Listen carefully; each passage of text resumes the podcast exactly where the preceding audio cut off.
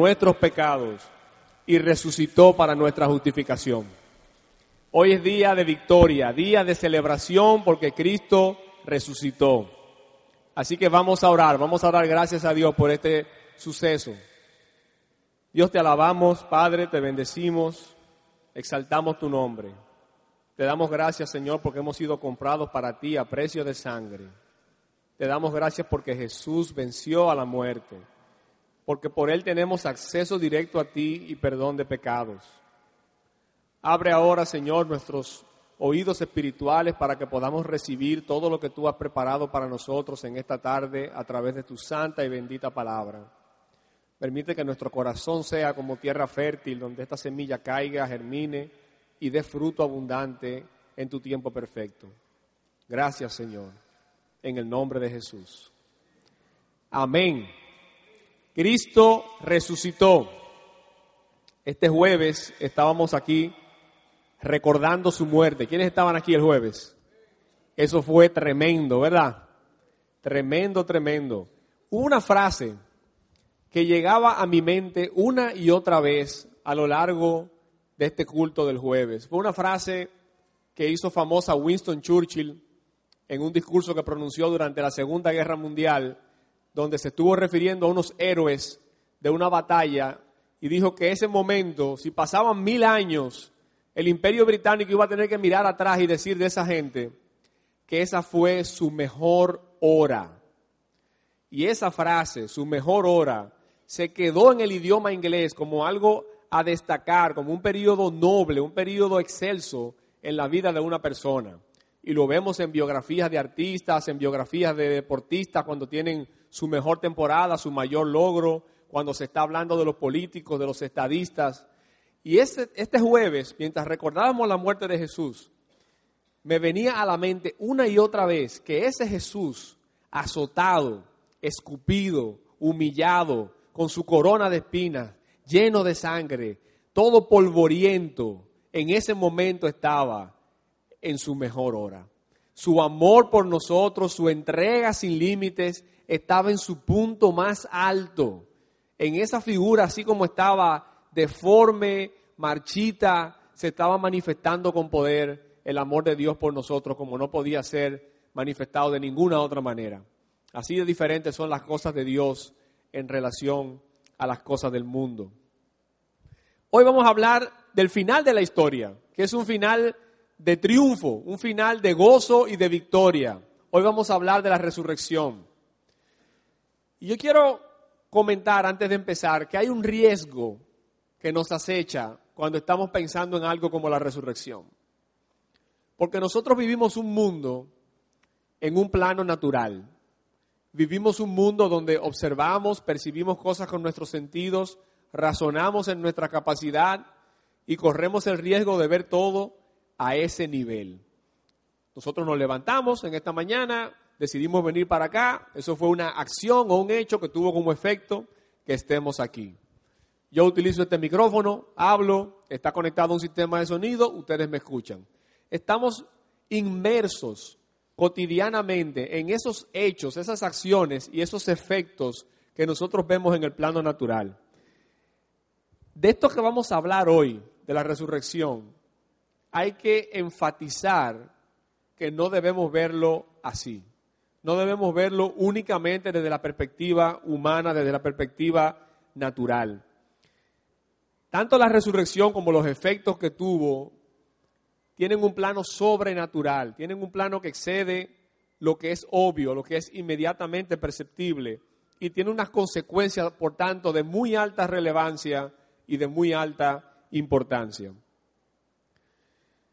Sin embargo, si nos sirve de consuelo o de punto de partida, si se quiere, vamos a ver que las personas que estaban involucradas ahí inmediatamente cuando se dio la resurrección, en un principio la vieron solamente en el plano natural. Y vamos a ver qué se necesitó, qué sucedió para que se pudieran cosechar, para que se pudiera obtener y recibir la totalidad del fruto sobrenatural de este evento impresionante. Y quiero que lo veamos así porque estoy convencido que de esa manera vamos a recibir con claridad y con poder el impacto que tiene para nosotros hoy, 31 de marzo del 2013, esta resurrección que tuvo lugar hace ya unos 2000 años. Vamos a comenzar para fines de contexto y para fines de ponernos en esa onda, a mirar del mismo modo la muerte de Jesús. Porque también la muerte de Jesús pudiéramos verla en un plano puramente natural y tiene un plano sobrenatural. Como se nos predicó el domingo pasado, la muerte de Jesús fue un hecho, fue un acontecimiento y sucedió porque Jesús desencadenó una serie de eventos de corte político, religioso y diría que hasta financiero. Pueden adquirir el CD del mensaje del domingo pasado en la parte de atrás si no estaban aquí, pero en resumen, Judea estaba dominado por Roma, estaba bajo el poder de un reino opresor, no estaban entonces los reyes de Israel, no existía esa figura, y entonces los sacerdotes y los fariseos no tenían mucho poder político como tal, pero tenían un poder religioso, un poder social sobre las personas y tenían incluso unos amarres económicos ahí bien interesantes.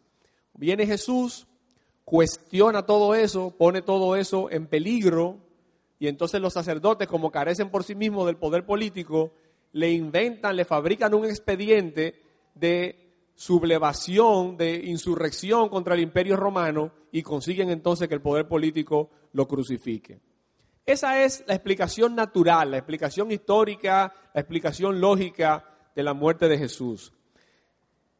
Incluso sobre sus discípulos hubo también una primera reacción en ese plano natural. Estos hombres habían dejado todo por Jesús, sus familias, sus casas, sus trabajos. Y cuando fueron detrás de este Mesías esperado, anhelando una redención, anhelando una independencia, resulta que este Mesías entonces murió. Y para estos hombres, sus sueños, sus aspiraciones mesiánicas, que eran de corte sociopolítico, se quedaron siendo eso, sueños y aspiraciones. El temor, la incertidumbre, el desencanto, el regreso al pasado, fue lo que primó en los pensamientos y en los actos de los discípulos poco después de que Jesús murió. Sin embargo, sabemos que por encima del plano natural, la muerte de Jesús sucedió y tuvo un efecto sobrenatural. El hecho sobrenatural de la muerte de Jesús nos lo dice Pablo en su segunda carta a los Corintios, capítulo 5, versículo 21, donde nos dice que Dios hizo a Jesús pecado para poder ofrecerlo como un sacrificio por el pecado nuestro. Al puro, al que nunca fue manchado, Dios lo hizo pecado un fenómeno claramente sobrenatural. Y no el pecado específico y exclusivo de esa época, ni el pecado solamente de los que en ese entonces eran conocidos como pueblo de Dios, sino todo el pecado habido y por haber en todo el mundo, como nos lo explica el autor de Hebreos, que nos dice que Cristo fue ofrecido como sacrificio una vez y para siempre. Y el efecto sobrenatural de ese sacrificio entonces es que fue comprada a precio de sangre nuestra salvación del pecado, nuestro perdón del pecado. Sin importar ya de qué pueblo, de qué raza o de qué nacionalidad venimos, como nos explica Pablo en Efesios 2 del 11 al 19. Pero además dice también en Hebreos que a través de Jesús su, propio cuerpo fue como un velo que se rasgó para darnos a nosotros entonces acceso directo a Dios. No ya con un intermediario, no ya con una distancia, sino con una cercanía, con una intimidad.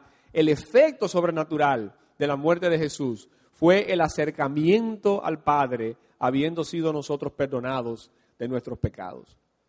Quiero que mantengan eso en su mente esos dos niveles en que operan estos hechos, mientras comenzamos a hablar entonces de lo que fue propiamente la resurrección. En los evangelios, el capítulo 28 de Mateo, el capítulo 16 de Marcos, el 24 de Lucas y el 20 de Juan, son el compendio de la narrativa de la resurrección. si nosotros combinamos y extraemos todo lo que sucedió en el plano natural de esos cuatro evangelios acerca de la resurrección, tenemos una historia más o menos como la siguiente. El sábado, los fariseos y los sacerdotes, recordando que Jesús dijo que iba a resucitar, van donde el gobernador romano y le dicen que para evitar chisme y para evitar inventos, que le ponga a la tumba una guardia del ejército para que la protegiese. Se le puso también el sello del imperio romano, con unas consecuencias terribles, gravísimas, para quien violase ese sello. El domingo por la mañana, las mujeres van de camino a la tumba a ungir el cuerpo y encuentran la piedra misteriosamente retirada y la entrada abierta. Pero el cuerpo no está ahí. Y dicen las mujeres que se le aparecen unos hombres vestidos de ropa resplandeciente, dice la Biblia, que les dicen, Él resucitó. Y eventualmente Jesús se les apareció primero a las mujeres, después a algunos de los discípulos y eventualmente todos ellos le pudieron ver. Siguiendo en el plano natural, la primera reacción de los discípulos frente a la resurrección es de incredulidad. No lo creyeron. Lamentablemente, en la cultura judía, la credibilidad y la autoridad de las mujeres era limitada. Las mujeres fueron las primeras que atestiguaron la resurrección, fueron a contarle a los discípulos, pero ellos no estaban convencidos del todo. Parecido a lo que pasó con la muerte de Jesús, la resurrección de Jesús fue primeramente para los discípulos un acontecimiento raro, inexplicable, pero que no cambió del todo la percepción que tenían ellos, la negatividad que había caído sobre ellos cuando Jesús murió. Sus dudas, su temor y su confusión, primeramente lo que hicieron fue aumentar. Como nos dice Lucas en el capítulo 24, a partir del versículo 17, cuando nos habla de los discípulos que iban camino a Emaús. Y Jesús se acerca a ellos, pero ellos no saben que es Jesús. Y les pregunta, ¿qué vienen discutiendo por el camino? Y dice que se detuvieron cabizbajos. Estaban apagados estos hombres. Y uno de ellos le dice, tú eres el único que anda por aquí cerca que no supiste lo que pasó en estos días. Que hubo un profeta llamado Jesús que Dios le usaba con poder y que nuestros sacerdotes y los gobernantes lo entregaron y lo crucificaron. Pero nosotros esperábamos, abrigábamos la esperanza de que era Él quien iba a redimir a Israel. Incluso Hace ya tres días que sucedió todo esto. Aunque algunas mujeres de nuestro grupo nos han asombrado, nos han sorprendido, porque esta mañana muy temprano fueron al sepulcro y no hallaron su cuerpo. Y volvieron, nos contaron que habían visto ángeles que dijeron que Él está vivo. Algunos de nuestros compañeros fueron al sepulcro, encontraron todo como ellas dijeron, pero a Él no lo han visto. Algo extraño había sucedido, pero los discípulos no estaban todavía convencidos de qué era. Incluso Pedro fue también al sepulcro y dice la Biblia que vio los lienzos, vio los mantos en los que estaba arropado el cuerpo, no encontró a Jesús y se fue a su casa maravillado, o como dicen otras versiones, preguntándose, tratando de hacer sentido de eso que había observado. Los propios guardias que habían estado cuidando la entrada hay que decir que la Guardia Romana tenía una reputación legendaria de poder, de infalibilidad. Y entonces cuando ven esto y se lo cuentan a los sacerdotes, todo el tiempo estamos operando y viendo el plano natural, estas personas haciendo uso de sus habilidades, de sus destrezas, si se les quiere llamar así, a través de engaño y de soborno, se encargaron de que eso quedara oculto, que eso quedara tapado. Y entonces nos preguntamos, ¿qué era verdaderamente lo que estaba sucediendo detrás de todo esto? En este episodio se había completado la redención de Dios para la humanidad. La más grande manifestación del amor de Dios y del poder de Dios estaba consumada. Pero en los albores de la resurrección, en los primeros instantes de la resurrección, no estaba claro para sus protagonistas humanos qué era verdaderamente lo que estaba pasando ahí y cuál era la magnitud de ese acto para todo el universo y para toda la humanidad. La resurrección tendría, tiene, tendrá consecuencias magnas en lo humano y en lo eterno. Pero aquí al principio no se está viendo eso. Vamos a ver entonces qué sucedió, cómo fue la transición entre el hecho y el efecto natural y el hecho y el efecto sobrenatural. De manera inmediata, la resurrección le permitió a Cristo confirmar, extender, enfatizar su trato de amor para con sus seguidores. Jesús les había dicho a ellos, como dice en Juan 15:13, que no había amor más grande que el de aquel que da la vida por sus amigos. Y él ya había dado la vida por sus amigos.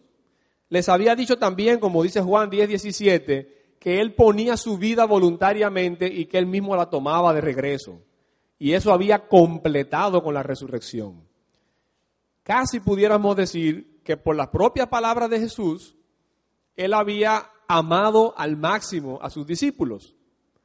Pero veamos qué hizo Jesús al resucitar. Se le aparece primero a las mujeres sabiendo que culturalmente estaban en desventaja. Él pudo escoger que quien le viera primero fuese un hombre de entre sus discípulos, pero se le manifestó primero a las mujeres. A lo largo de su vida, Jesús tuvo esa consideración especial, tuvo ese tratamiento igualitario para con la mujer. Y en su resurrección lo mantiene, lo continúa, lo extiende. Digo yo especulando que quizás reaccionando a ese amor que esas mujeres tuvieron con él en vida y que pensaban también mostrarle a su cuerpo, él entonces les responde, ya después de haber entregado su vida por ellas y por todas las que vendrían después, con más amor. ¿Cómo nos llama eso a nosotros hoy como cristianos, tanto a los hombres como a las mujeres? ¿Cómo respondemos a ese ejemplo que nos da Jesús? Que aún habiendo consumado ya la obra del sacrificio único y eterno y de la resurrección, continúa expresando un amor especial con sus seguidores. Lo hizo también con Pedro. Este Pedro que había quedado amargado, devastado, después de haber negado a Jesús no una, no dos, tres veces durante su pasión. Este hombre que se había retirado de regreso a su pueblo a retomar un oficio que ya no practicaba, con todos sus sueños extintos, con toda su vida deshecha, Jesús pasa tiempo con él, le restaura, le perdona, no le recrimina, sino que le ama todavía más, todavía después de haber hecho tantas cosas por Pedro, después de haber dado su vida por Pedro, en su resurrección, Jesús le sigue amando, Jesús le sigue restaurando. ¿Cuántos de nosotros podemos decir que hoy Jesús nos sigue restaurando? ¿Cuántos de nosotros tenemos caídas, tenemos golpes, tenemos situaciones donde quizá nos va a vencer el orgullo, nos va a vencer el pecado, nos va a vencer la terquedad de no confesarla, pero nunca vamos a tener la más remota sospecha de que Dios nos quiere recriminar, de que nos quiere reprender, porque Él ya dio su vida por nosotros y después de haberla recuperado, sigue restaurándonos una y otra y otra vez. ¿Qué pasó con Tomás en la resurrección? Tomás dijo, ¿ustedes lo vieron? No, cuando yo lo vea, cuando yo inserte mi dedo en su mano perforada, cuando yo meta mi mano en su costado lanceado, yo voy a creer que lo vi. ¿Y saben lo que hizo Jesús? Se le apareció y le dijo, ven, toca mi mano, toca mi costado. Le dijo que era bienaventurado el que creía sin ver, pero no le condenó. ¿Cuántas veces Jesús perdona mi incredulidad? ¿Cuántas veces Jesús reafirma su señorío, reafirma su poder en mi vida y vuelve a mostrarme una vez más que yo puedo creer ciegamente en Él. De modo que Jesús, aún después de haber dado la vida por sus amigos, aún después de haberla recuperado en su magnánimo poder, les sigue amando, sigue tratando con ellos. Y me llega siempre este pensamiento a la mente cuando pienso en la resurrección. La resurrección selló y completó la obra de Jesús en la vida de estos hombres. Estos hombres que, como ya dije, habían dejado todo por seguirle. Y Jesús mismo había estado todo el tiempo con ellos, enseñándoles, reprendiéndoles, exhortándoles, ministrando junto a ellos, comiendo con ellos, viajando con ellos, durante tres años. Pero fueron en estos 40 días que estuvo con ellos después de resucitar, que realmente ellos entendieron lo que les había dicho, realmente se afianzó en sus corazones la voluntad, el propósito de pregonar este Evangelio y de continuar con la obra y las encomiendas de Jesús. Eso hizo posible episodios como el que está, por ejemplo, en el capítulo 5 del libro de Hechos. Los discípulos están predicando el Evangelio y los sacerdotes los toman por estar agitando, por estar hablando de otros reyes que no eran los romanos, y los mandan a trancar a la cárcel. Y son liberados de una manera milagrosa, de forma tal que al otro día, cuando los sacerdotes dicen tráiganlos, van y dicen, oye, la guardia está ahí, todo está intacto, pero ellos no están. Y entonces llega a oídas de los sacerdotes que los discípulos están predicando otra vez en el templo. Y van y los buscan, los traen a consejo. Y entonces Pedro le dice, no, es que ustedes mataron al Mesías, le colgaron de un madero. Nosotros somos testigos, el Espíritu Santo es testigo y de eso es que estamos predicando. Y entonces Gamaliel, que es un fariseo que era muy sabio, muy estudiado de la ley, manda a salir a los discípulos y le dice, miren, cada cierto tiempo surgen estas corrientes humanas religiosas. Había un tal Teudas que se levantó y consiguió 400 seguidores. Mataron a Teudas, a Dios seguidores. Después se levantó otro, un Judas Galileo en los tiempos del censo, y también consiguió muchos seguidores. Pero Judas también pereció y hasta ahí los seguidores. Así que dejen a estos hombres, que si lo que están haciendo es de hombres, no va a perdurar, pero lo que si están haciendo es de Dios, no seamos nosotros encontrados peleando contra Dios. Han pasado dos mil años y el movimiento está ahí. El movimiento está aquí y va a seguir estando aquí porque Jesús vive. Gloria a Él.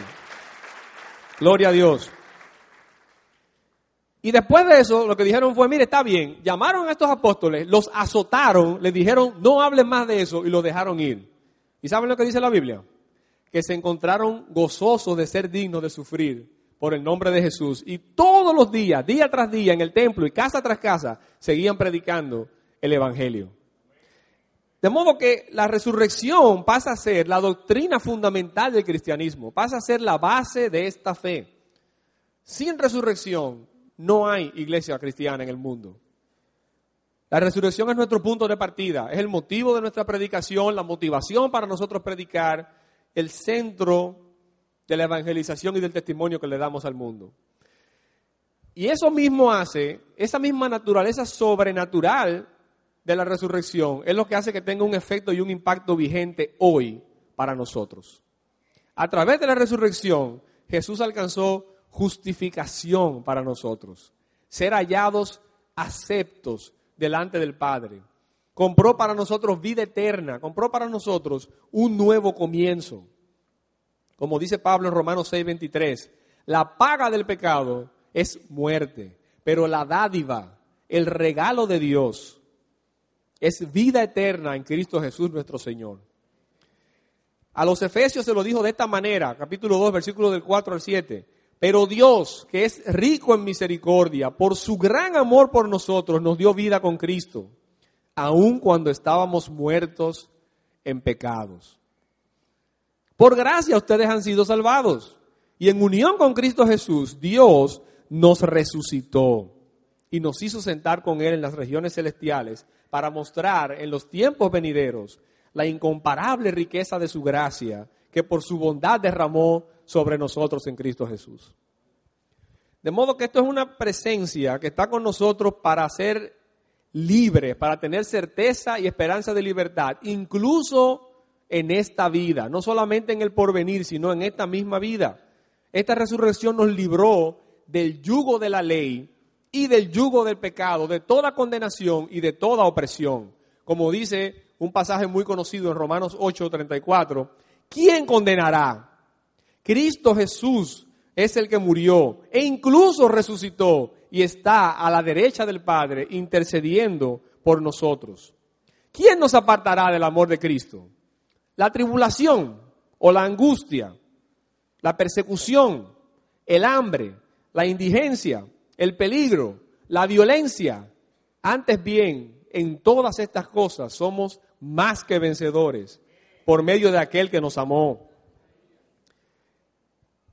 Y algo que me encanta es esto. Se necesita mucho poder para resucitar a alguien de los muertos, ¿verdad? Para nosotros que somos humanos, que vemos la muerte como el final inevitable, incorregible, la resurrección tiene un valor especial, porque es el vencer lo que sabemos que ninguno de nosotros va a poder vencer. Pues dice la Biblia que el poder que resucitó a Jesús está disponible para obrar en favor nuestro. Miren lo que dice Pablo en Efesios 1, del 18 al 21. Él está orando por los Efesios y dice que le pide a Dios que abra los ojos de su corazón para que sepan a qué esperanza Dios nos ha llamado, cuál es la riqueza de nuestra gloriosa herencia en Él y cuán incomparable es la grandeza de su poder a favor de los que creemos. Ese poder, sigue diciendo, es la fuerza grandiosa y eficaz que Dios ejerció en Cristo cuando le resucitó de los muertos y lo sentó a su derecha en las regiones celestiales, muy por encima de todo gobierno, de todo poder, de todo dominio y de cualquier otro nombre que se invoque, no solo en este mundo, sino en el venidero. Por la resurrección, la muerte ha sido derrotada. La maldad no va a prevalecer sobre el mundo. Hoy estamos viendo mucha maldad alrededor de nosotros, mucho dolor, mucho abandono, mucho egoísmo, mucho sufrimiento, mucha corrupción, mucha criminalidad. Esa situación, aunque la misma Biblia dice que va a ir empeorando y va a ir empeorando, no va a sobrecoger la creación. No se va a convertir en nuestro final. Hay otro final distinto que está reservado para los que hemos sido alcanzados por gracia en Cristo Jesús. Como dice Pedro en su segunda carta, capítulo 3, versículo 13 que según la promesa de Dios nosotros esperamos un cielo nuevo y una tierra nueva en los que habite la justicia. Yo no sé qué situación específica tú estás pasando hoy. Yo no sé cuál es tu dolor, cuál es tu crisis. Probablemente tú estás viviendo una serie de cosas y quizás tú estás acostumbrado a ver esas cosas en el plano natural. Tú estás viendo tu problema de dinero, tu problema familiar, tu problema de trabajo, tu problema de salud, en base a lo que te están dejando ver tus ojos, escuchar tus oídos, entender tu mente. Es necesario en un día como hoy que nosotros hagamos una pausa y que nosotros elevemos nuestra mirada y que nosotros podamos entender, si ya hemos creído en Jesús, que la muerte no tiene poder sobre él y la muerte no tiene poder sobre nosotros.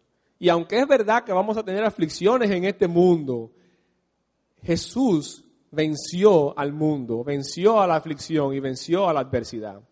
Esa adversidad por la cual tú estás pasando es probable, no es seguro, pero es probable que tenga un trasfondo sobrenatural, porque hay poderes contrarios a nosotros. Pero por encima de ellos comprado a precio de sangre, comprado por obediencia, hay un poder sobre todo poder, hay un nombre sobre todo nombre, que si tú recurres a Él, a ese poder sobrenatural, Él va a obrar sobre tu situación natural que tú quizás piensas que no tiene solución. Jesús entregó su vida por ti y por mí. Lo hizo como un acto supremo de amor, pero su amor es infinito, no se acaba no se queda confinado a su muerte y a resurrección, sino que sigue queriendo amar, queriendo restaurar y solamente espera que tú le des la oportunidad, que tú le abras la puerta de tu corazón, que tú le presentes tu situación para Él glorificarse más todavía y amarte más todavía desde ahora y por toda la eternidad. Para eso Él está vivo. Él te está esperando. Ábrele tu corazón y prepárate a recibir lo que Dios tiene preparado para ti. Porque Él vive para amarte, para bendecirte, para sanarte. Ese es su, su deleite. y por su sacrificio podemos acercarnos a Él y recibir abundantemente la gracia que estamos necesitando. Dios les bendiga mucho.